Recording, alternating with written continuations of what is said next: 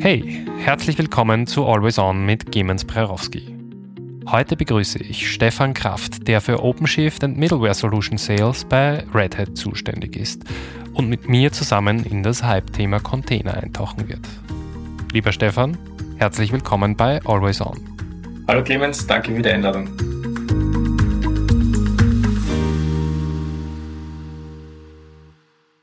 Stefan, kannst du mir zum Einstieg vielleicht gleich einmal kurz erklären, worüber wir überhaupt sprechen, wenn wir von Containern reden? Gerne, also das, das ist so die, ja, die klassische Frage, die wir auch gestellt bekommen.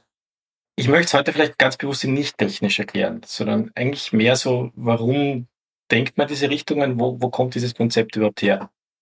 Im Prinzip versuchten Container zwei Dinge miteinander zu vereinbaren. Das eine ist der Wunsch, Ressourcen einfach effizienter zu nutzen man spricht auch so von Pooling von, von Ressourcen. Also wenn ich jetzt typischerweise CPU habe, Memory habe, Netzwerk und so weiter, dann ist es eben offensichtlich nicht effizient, wenn das quasi jeder einzeln nutzt, so wie man heute auch kein eigenes Kraftwerk für jeden Haushalt hat, sondern man hat aber ein zentrales Kraftwerk und jeder bezieht dann den Strom. Das ist einmal wichtig. Das andere Thema ist sozusagen die Isolation, die Abschirmung. Weil ich möchte halt auch nicht, wenn ich jetzt, äh, keine Ahnung, fernschauen möchte und dafür Elektrizität oder Strom brauche, dann will ich nicht äh, hinterangestellt sein, nur weil der Nachbar gerade seine Weihnachtsbeleuchtung da jetzt äh, aufgebaut hat, ja, sondern ich möchte so weit irgendwie meine, meine Quotas, meine, meine Ressourcen dann nutzen können, wenn ich sie auch brauche. Und das verbinden Container. Also einerseits dieses, diese Effizienzsteigerung durch Pooling, aber gleichzeitig doch eine Abschirmung für die einzelnen Prozesse, für die einzelnen Applikationen, die dann eben diese, diese Ressourcen gemeinsam nutzen können. Puh, das war heute ein etwas technischerer Einstieg, als wir es gewohnt sind. Darum machen wir an dieser Stelle einen Schritt zurück zum Start und klären, was Containertechnologie eigentlich ist. In der Logistik ermöglichen uns Container eine Vielzahl unterschiedlicher Waren einheitlich zu verpacken. Egal ob Computerteile, Kleidungsstücke oder Haushaltsgeräte. Alles lässt sich in einem Container verschiffen, auf einen Zug verladen oder mit dem Lastwagen zum Zielort transportieren. Analog dazu ermöglicht Containertechnologie in der IT ebenfalls eine einheitliche Verpackung, aber diesmal für Applikationen und Prozesse. Mit Containern können wir eine einheitliche Umgebung zur Verfügung stellen, unabhängig davon, ob die Applikation am Rechner der Softwareentwicklerin, am Test oder am Produktionssystem im Live-Betrieb läuft. Container ermöglichen eine saubere Trennung von Softwarekomponenten und können damit die Sicherheit eines Systems verbessern und Skalierbarkeit herstellen. Wer einen einfachen, aber fundierten Einstieg in das Thema sucht, dem sei unser kostenloses Whitepaper Container mit Mehrwert ans Herz gelegt. Den Link dazu gibt's wie immer in den Show Notes.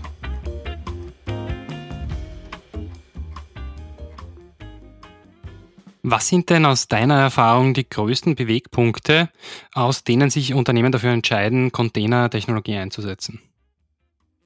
Grundsätzlich sind es die üblichen Geschäfts- Themen, die immer wieder aufkommen in Gesprächen mit Firmen. Unternehmen wollen schneller werden, wollen äh, Dinge effizienter nutzen. Einfach Releases brauchen zu lange. Äh, es gibt zu viele Abhängigkeiten, die die Dinge einfach verlangsamen. Und sehr oft auch das Thema Skalierung. Das heißt, ich habe äh, Black Friday, ich habe Weihnachtsgeschäft und plötzlich greifen halt nicht 100 oder 1000 Benutzer auf meine Homepage zu, sondern plötzlich sind es 150.000 in einem kurzen Zeitraum.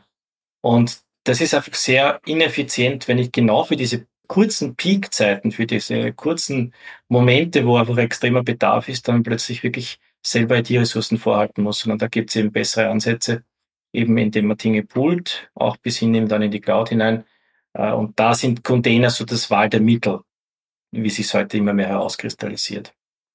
Wie schaut es denn mit dem Aspekt der Sicherheit aus? Das ist ein ganz wesentlicher Punkt. Äh, danke auch für die Frage, weil das Container wird oftmals so ein bisschen in dem Kontext auch gesehen, ja, Startups und die verrückten Jungs und Mädels, die da jetzt ganz, ganz tolle Dinge tun. Ähm, wenn man es jetzt insbesondere mit der, würde ich fast sagen, Vorgängertechnologie, mit den virtuellen Maschinen vergleicht, haben Container einen ganz einen wesentlichen Vorteil. Es wird zum der Angriffsvektor wird deutlich reduziert. Äh, virtuelle Maschinen haben eine, einen tollen Zweck erfüllt. Sie haben einfach genau diese Hardware virtualisiert, dieses, dieses Pooling-Konzept angewendet.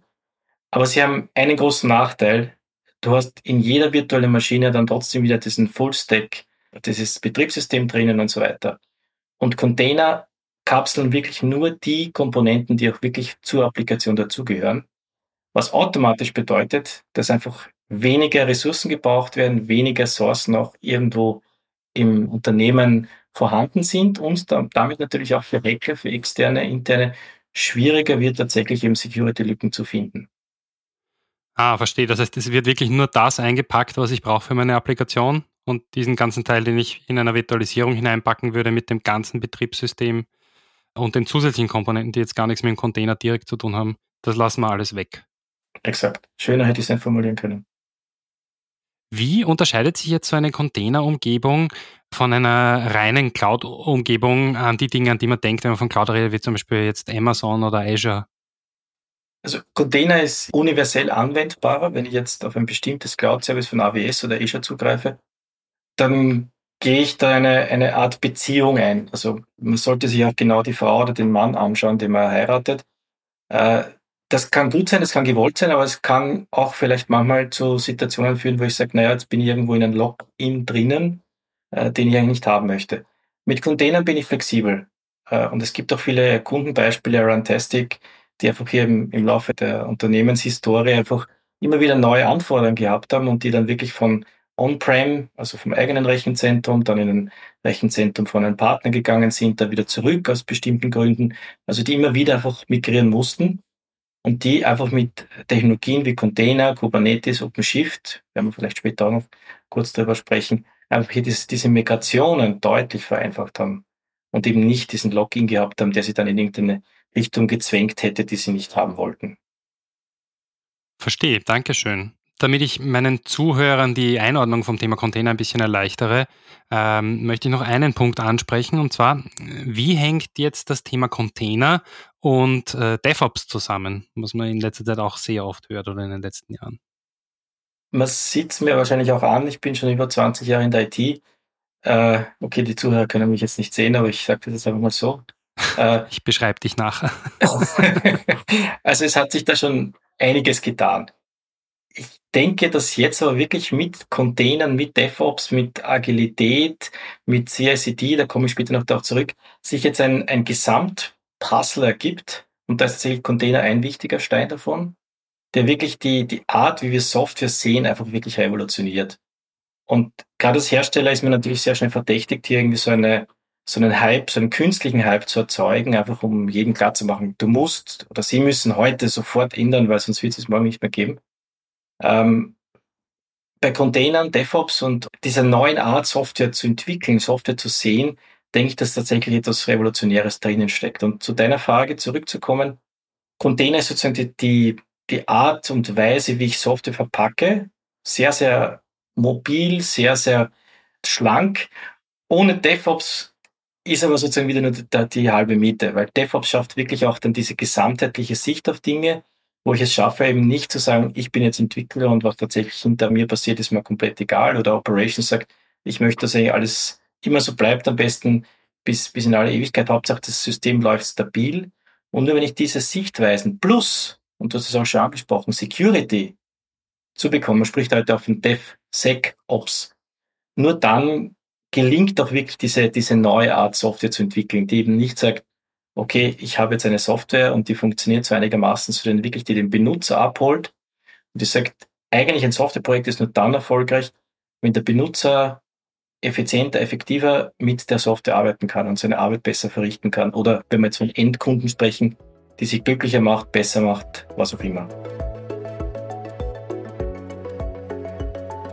Wir kennen jetzt also die Kernaspekte Sicherheit, Stabilität und Geschwindigkeit, die Container für uns leisten können. Was aber bedeutet dieser Umstieg auf Containertechnologie für Unternehmen organisatorisch? Ist so ein Wechsel nicht mit immensem Aufwand verbunden?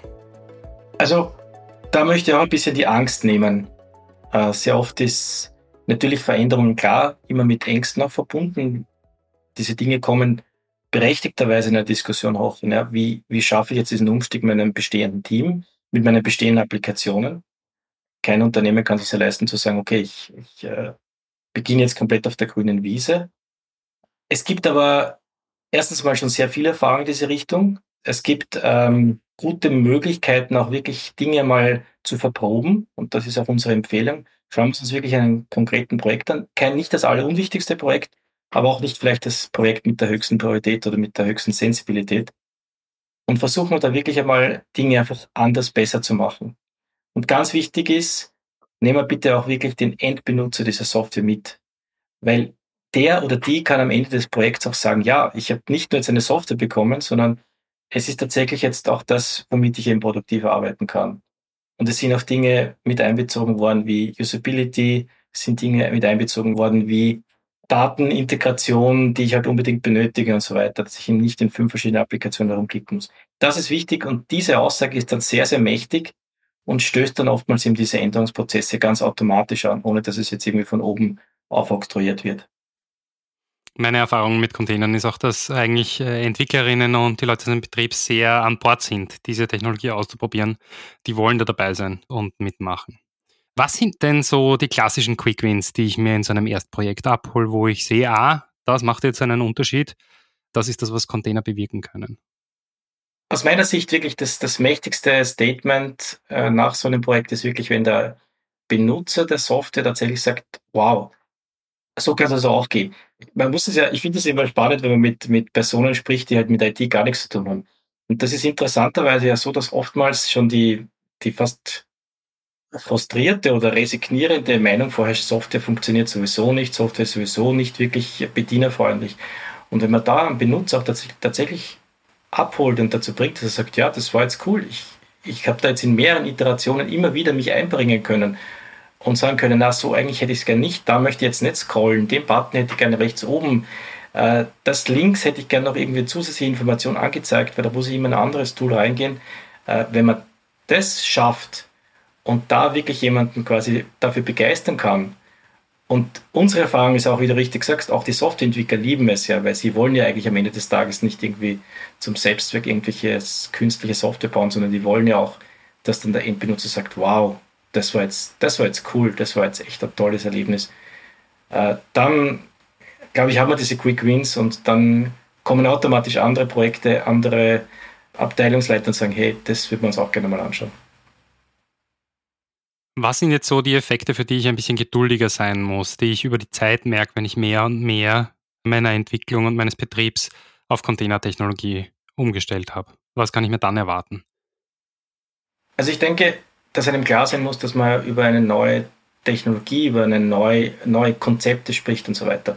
Da glaube ich, ist es ganz, ganz wichtig, auch wirklich auf gute, erfahrene externe Partner zu setzen, die auch dieses Know-how, diese Erfahrung von anderen Kundenprojekten schon mit einbringen können, die einfach da einen Beitrag leisten können. Man muss jetzt nicht das Unternehmen wirklich in jeden Fallstrick, in jede Hürde reinlaufen, selber und sich blutige Zähne und Nasen und sonst was holen. Da kann man doch, glaube ich, einiges abfedern. Das andere Thema ist, es ist immer gut, Dinge zu messen. Auch immer, das ist so ein Klassiker, wenn man irgendwo hinkommt und die Kunden fragen, ja, Container und Kubernetes, zu sagen, ja, was wollt ihr verbessern und wo steht sie heute und wo wärt ihr gerne in einem Jahr? Dinge wie zum Beispiel, wie viele äh, Deployments macht ihr pro Jahr? Die, die erste Bank zum Beispiel hat das einmal in einem Vortrag auf dem OpenShift Anwendertreffen erwähnt. Sie haben jetzt 5500 Deployments pro Jahr in die Produktion und war auch ganz klar, das war vor zwei, drei Jahren undenkbar, unmöglich. Und das ist dann schon, das sind Zahlen, die man auch gegenüber dem eigenen Management, gegenüber den Eigentümern, wenn es äh, da jemand gibt, der mitreden möchte, auch gut Dinge dann einfach veranschaulichen, was sich hier da, da wirklich verbessert hat. Also externe Partner, Dinge wirklich messen, klare Vorstellungen natürlich auch zu haben, was, was für, für das Unternehmen wichtig ist und dann einfach go for it, let's try. Schöne Zusammenfassung über 5000 Deployments. Das ist wirklich Release early and often. Wie lange sollte ich jetzt einplanen, wenn ich so eine Umstellung vor mir habe? Wie viel Zeit sollte ich mir nehmen und einplanen, bis ich da erste Ergebnisse sehen kann? Das ist immer die Kardinalsfrage. Also ist jetzt schwierig, das zu sagen 7,3 Wochen, aber ich denke mal, wir reden hier wirklich im, im Ausmaß von, von Wochen, Monaten und sicherlich nicht unbedingt in Jahren, bis ich Ergebnisse sehe. Also typischerweise, wir nennen das so Innovation Labs oder manche Firmen bezeichnen das auch so Garage oder so, wo man wirklich versucht, so einen hemdsärmeligen äh, Ansatz zu fahren Und da wirklich einmal in sechs Wochen, in acht Wochen ein Projekt mit einer ganz konkreten Kundenanforderung ja, aufzunehmen, umzusetzen und dann wirklich zu sehen, funktioniert das auch mit meinem bestehenden, mit meiner bestehenden Infrastruktur, mit meiner bestehenden Mannschaft? Äh, oder gibt es noch wirklich Dinge, die ich ja grundsätzlich verändern muss, von der Technologie her oder von der Organisation her? Ja, endlich durfte ich auch einmal die Frage stellen, auf die ich immer antworte, es kommt darauf an. Genau. Lag mir auf der Zunge, aber ich wollte es dann trotzdem mit einer konkreten Zahl beantworten. Du hast, du hast gewusst, das ist mein Text. Stefan, hast du zum Abschluss noch einen Buchtipp für mich zum Thema?